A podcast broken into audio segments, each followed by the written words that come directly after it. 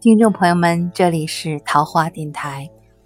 我们清晨的读国学呢，已经进行了很长一段时间。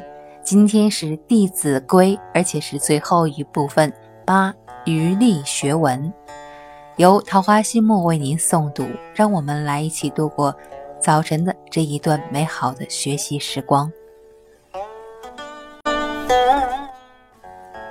不力行，但学文。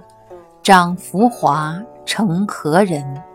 但力行不学文，任己见，昧理真。这段是说努力实践和学习知识之间的关系。